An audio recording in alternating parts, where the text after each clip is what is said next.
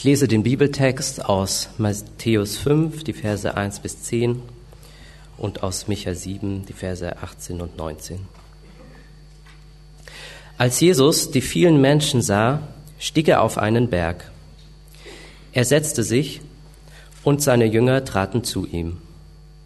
Dann begann er zu reden und lehrte sie.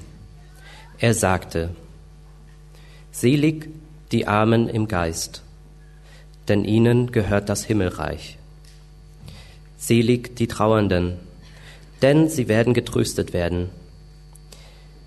Selig die Sanftmütigen, denn sie werden das Land erben. Selig die hungern und dürsten nach der Gerechtigkeit, denn sie werden satt werden. Selig die Barmherzigen, denn sie werden Erbarmen finden. Selig die ein reines Herz haben, denn sie werden Gott schauen. Selig die Frieden stiften, denn sie werden Kinder Gottes genannt werden. Selig die um der Gerechtigkeit willen verfolgt werden, denn ihnen gehört das Himmelreich.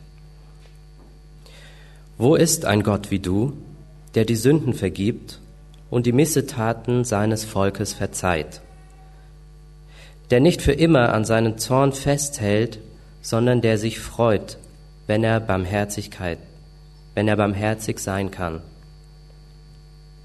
Er wird sich wieder über uns erbarmen, alle unsere Sünden zertreten und alle unsere Verfehlungen ins tiefe Meer werfen.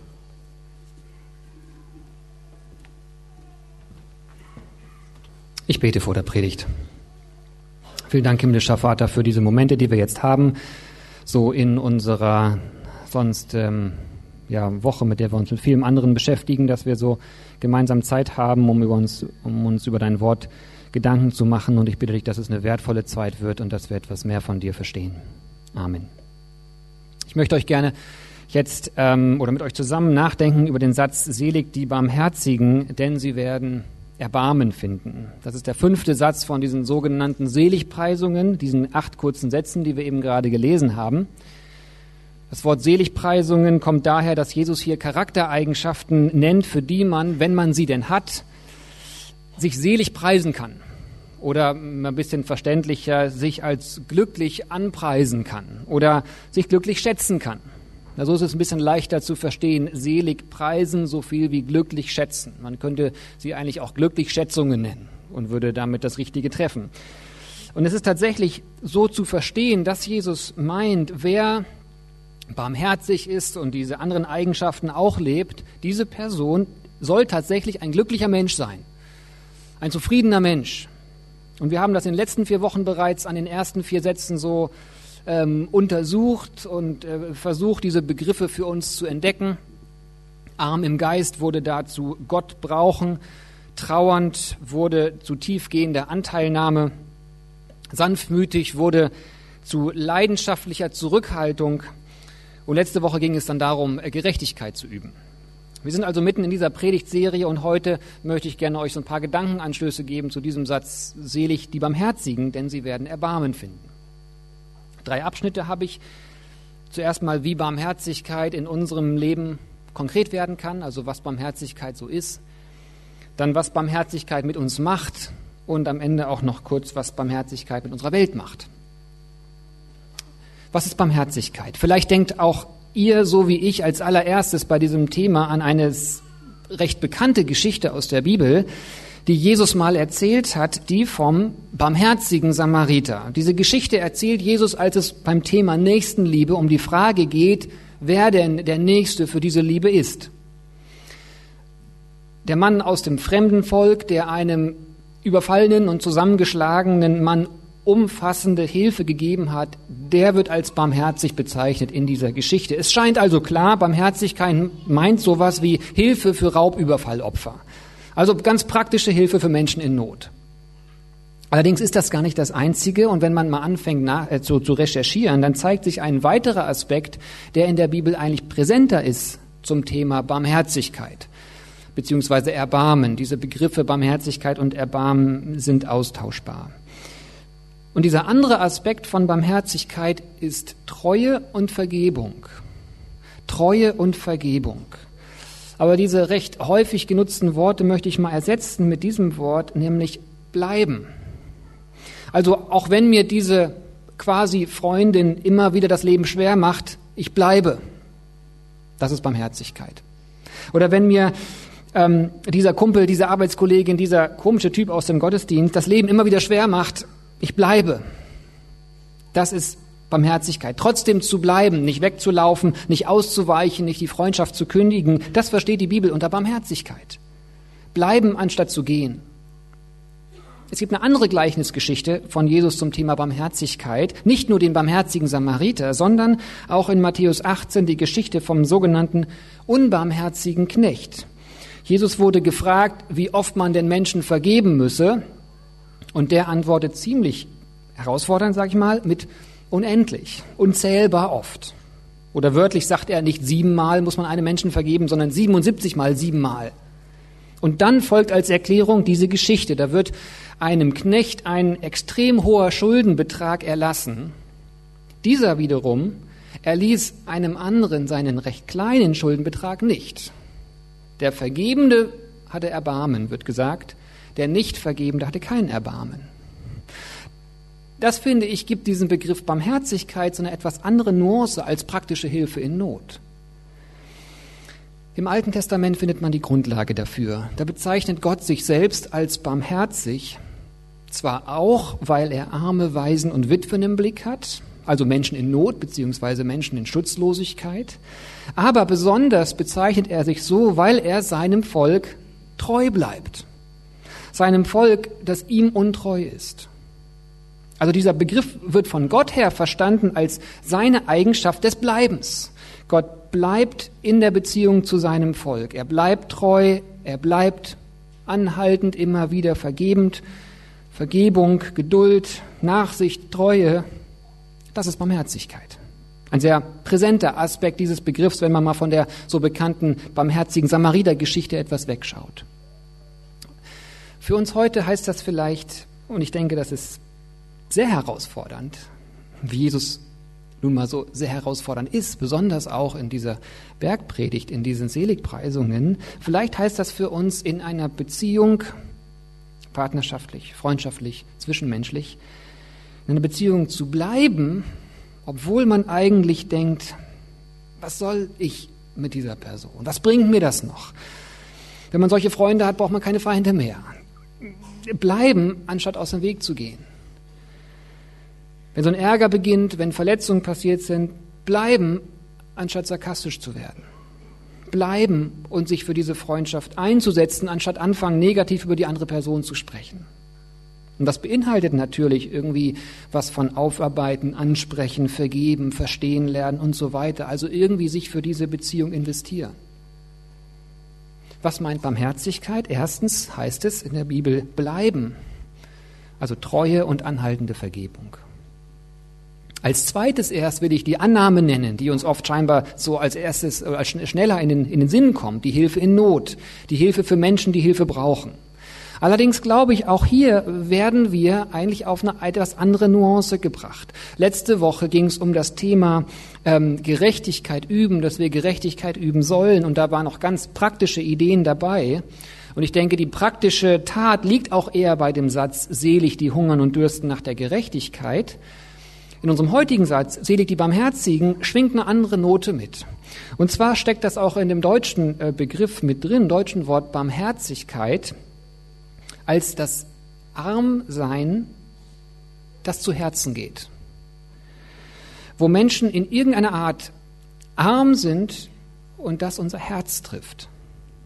Warum wurde der barmherzige Samariter in der Geschichte zum barmherzigen, überhaupt erst zum barmherzigen Samariter? Was ist da überhaupt passiert? Weil, so heißt es in der Geschichte wörtlich, die Situation des Überfallenen ihn innerlich bewegt hat. Die Not hat sein Herz getroffen. Vielleicht könnte man daher eher sagen, selig sind die, denen die Not anderer zu Herzen geht und die daraufhin Hilfe geben. Und ich hole das schon mal gleich zu, zu, uns in unsere Situation. Ich könnte jetzt verschiedene Beispiele aufzählen, wo und wie wir helfen könnten in dieser Welt und in unseren Nachbarschaften. Aber ich glaube, was wie relevant dafür für, für viele von uns ist, um uns da so ein bisschen dem Thema zu nähern, ist, wir müssen zuerst mal anfangen, auf unser Herz zu hören. Denn unser Herz wird immer wieder berührt von verschiedenen Situationen, von Menschen, die in irgendeiner Art Not haben. Um barmherzig zu werden, um in diese Richtung so eine Charaktereigenschaft zu entwickeln, sollten wir uns Aufmerksamkeit nehmen, die unser Herz braucht. In unserem vollen Alltag, in mancher Rastlosigkeit, viel zu tun, viele, alles wichtige Sachen in unserem Leben. Wir müssen zuerst einmal Acht geben auf unser Herz. Ich denke, das ist das Erste. Und als zweites sollten wir daraufhin einen nächsten Schritt der Hilfe gehen. Ich denke, so können wir uns dem nähern. Einen Schritt, einen konkreten Schritt gehen. Wenn uns zum Beispiel die Krankheit eines Freundes irgendwie zu Herzen geht, wir wirklich ein paar Sachen einkaufen für ihn. Wenn die alte Frau, die so trostlos an ihrem Fenster auf die leere Straße blickt, uns innerlich berührt, dass wir ein ernsthaftes Gebet für sie sprechen oder eine Blume beim Laden um die Ecke für sie kaufen oder ein Kreidebild auf die Straße vor ihrem Fenster malen, etwas tun. Wenn es uns berührt, dass eine einsame Person da irgendwo steht oder eine irgendwie beeinträchtigte Person oder warum auch immer uns diese Person, wie wir sie so da sehen, uns irgendwie beschäftigt oder berührt, dass wir vielleicht ein Kompliment aussprechen, vielleicht kurz innehalten, uns überlegen, wie können wir dieser Person Gutes tun irgendeinen nächsten Schritt gehen. Ich glaube, so können wir weiterkommen, dass sich unser Charakter in Richtung Barmherzigkeit entwickeln, entwickelt. Also ähm, unserem Herzen auch in einem vollen Tag Aufmerksamkeit geben und einen Schritt der Hilfe dann auch gehen. Jesus bringt dann einen interessanten Zusatz zu seiner These, dass die Barmherzigen glücklich werden. Und das ist jetzt mein zweiter Abschnitt, was Barmherzigkeit mit uns macht. Dieser Zusatz lautet, denn sie werden ihrerseits wiederum Erbarmen finden. Also die Personen, die bleiben in Beziehungen, die Not spüren und daraus handeln, werden selbst Barmherzigkeit erleben von Menschen, deren Herz berührt wird über ihre Situation. Oder ich sage es mal ein bisschen deutlicher, Menschen werden Mitleid mit dir haben, wenn du barmherzig bist.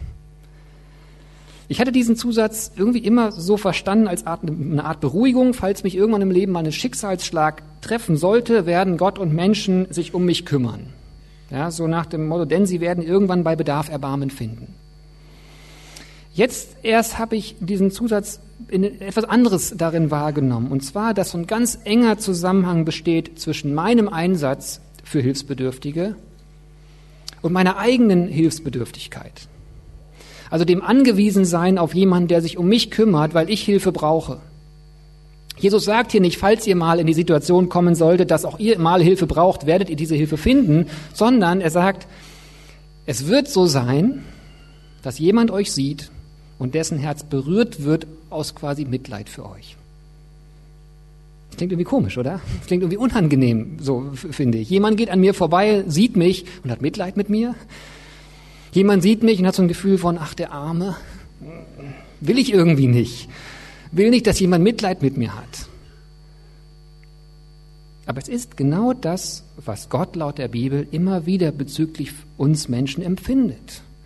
Genau das, eine Art Mitleid mit dir. Gott geht an dir vorbei quasi und empfindet, ach die Arme, ach der Arme.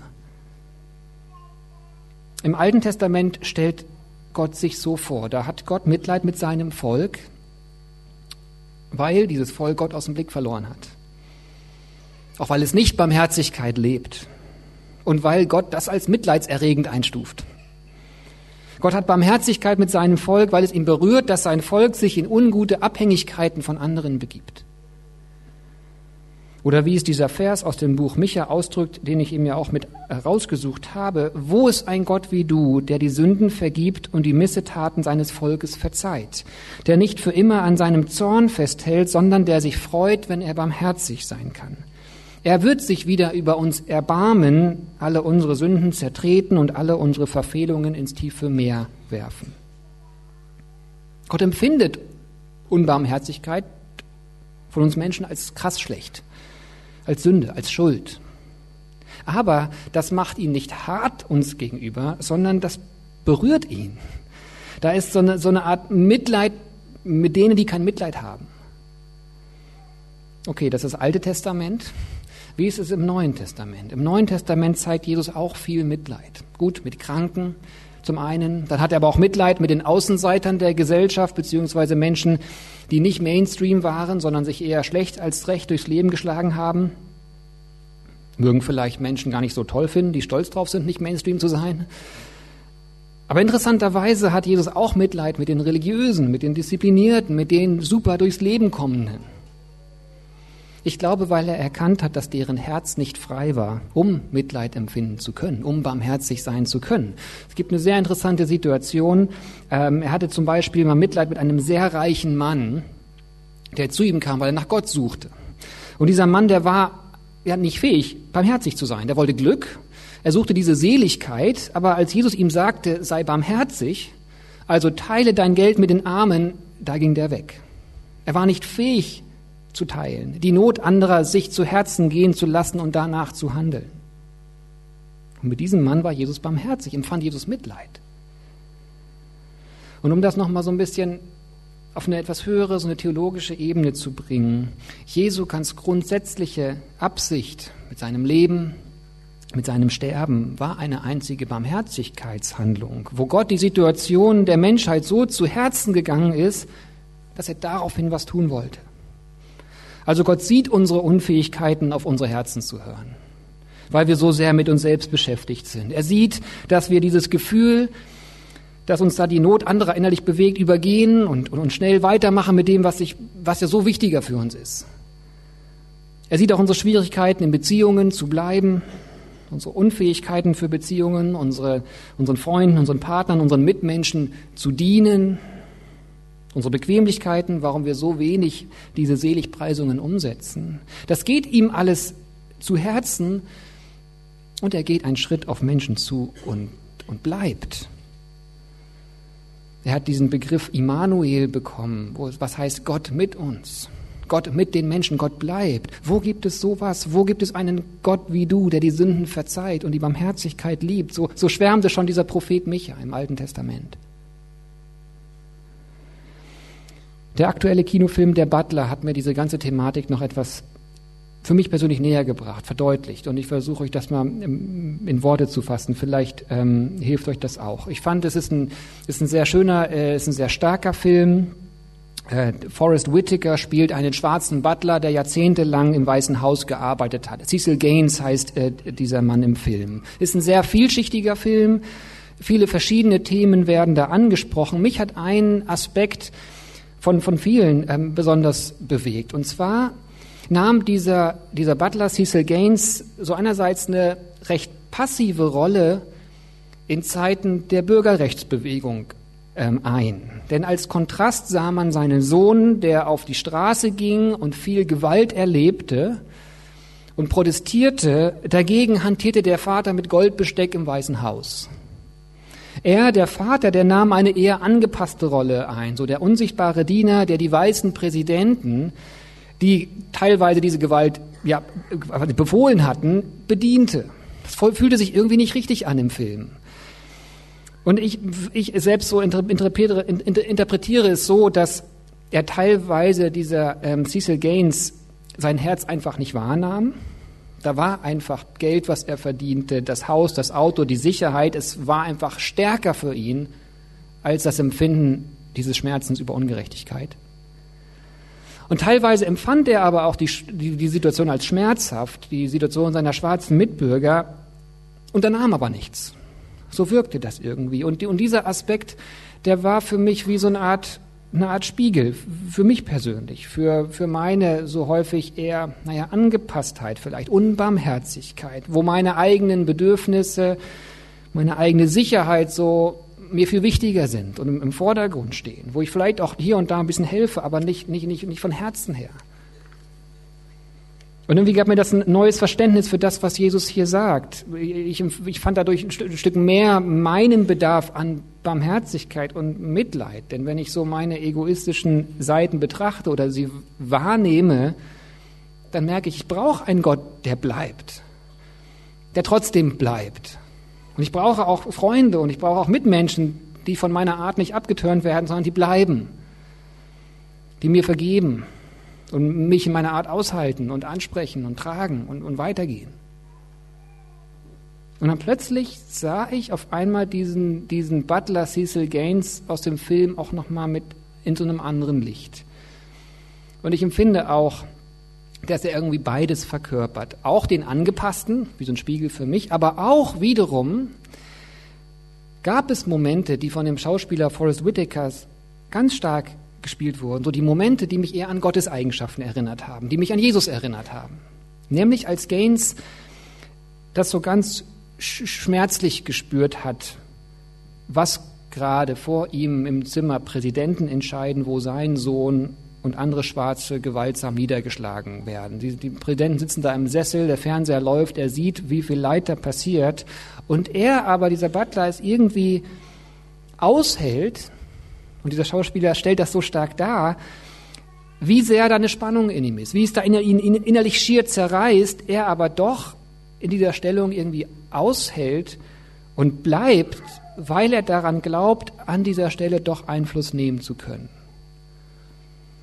Und er erreicht tatsächlich auch einiges. Also er hat auch einigen Einfluss. Und zwar finde ich ganz interessant durch eine ganz tiefe Art Menschlichkeit und, und Herzlichkeit. Und die Fähigkeit, diesen Präsidenten irgendwie innerlich zu vergeben, so interpretiere ich das jedenfalls. So eine, so eine vergebende, aushaltende Art gegenüber der Härte der Mächtigen. Zu bleiben, obwohl die Ablehnung gegenüber Schwarze so stark im Raum da ist vielleicht das ist das überinterpretiert, das ist auch nur für mich, vielleicht könnt ihr da ein bisschen, ein bisschen was mit, mit anfangen. Für mich war es einfach so eine Veranschaulichung für das, was eigentlich Jesus Christus für uns Menschen und auch einfach konkret für uns sein will, der die Spannung unserer Unbarmherzigkeiten spürt, was wir damit anrichten, auch wie wenig Freiheit wir uns damit ähm, ermöglichen, es ihn schier zerreißt, wie selbstbezogen wir sind, ihn ist, ist tatsächlich am Kreuz zerreißt, er aber bleibt, treu bleibt, vergibt. Er berührt wird von unserer Härte, darüber Mitleid empfindet, so eine Not und einen Schritt geht.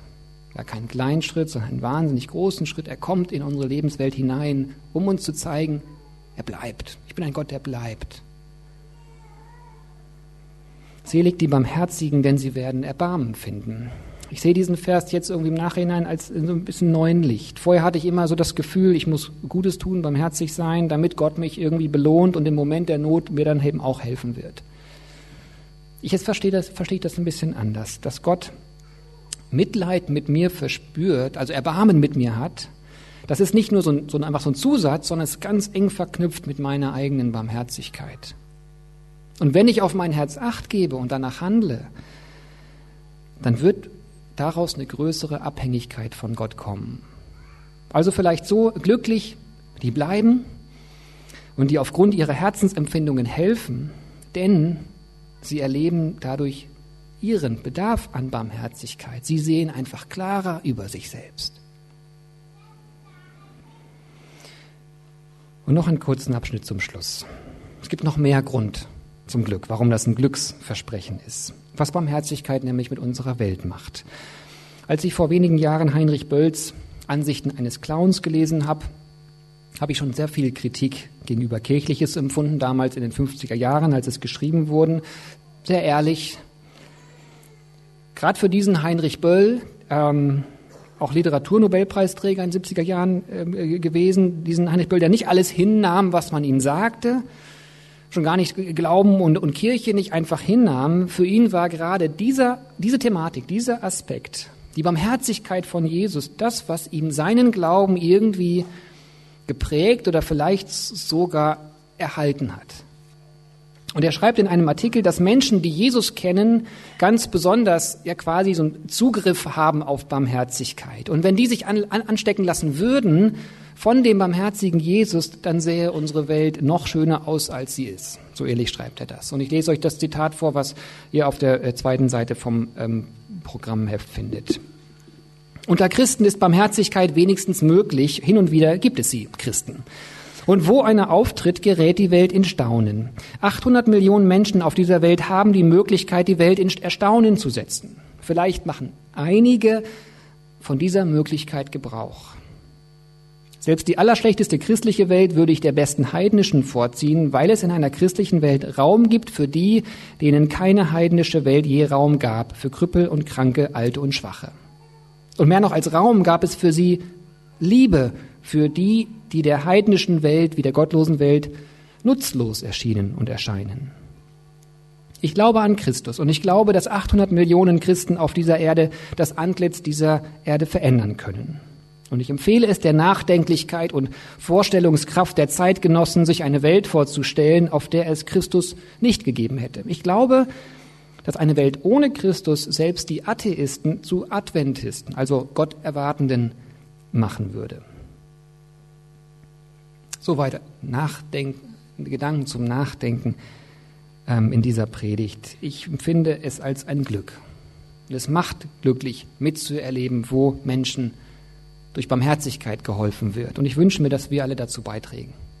Hier in Berlin und da, wo ihr wohnt. Selig die Barmherzigen, denn sie werden Erbarmen finden. Amen.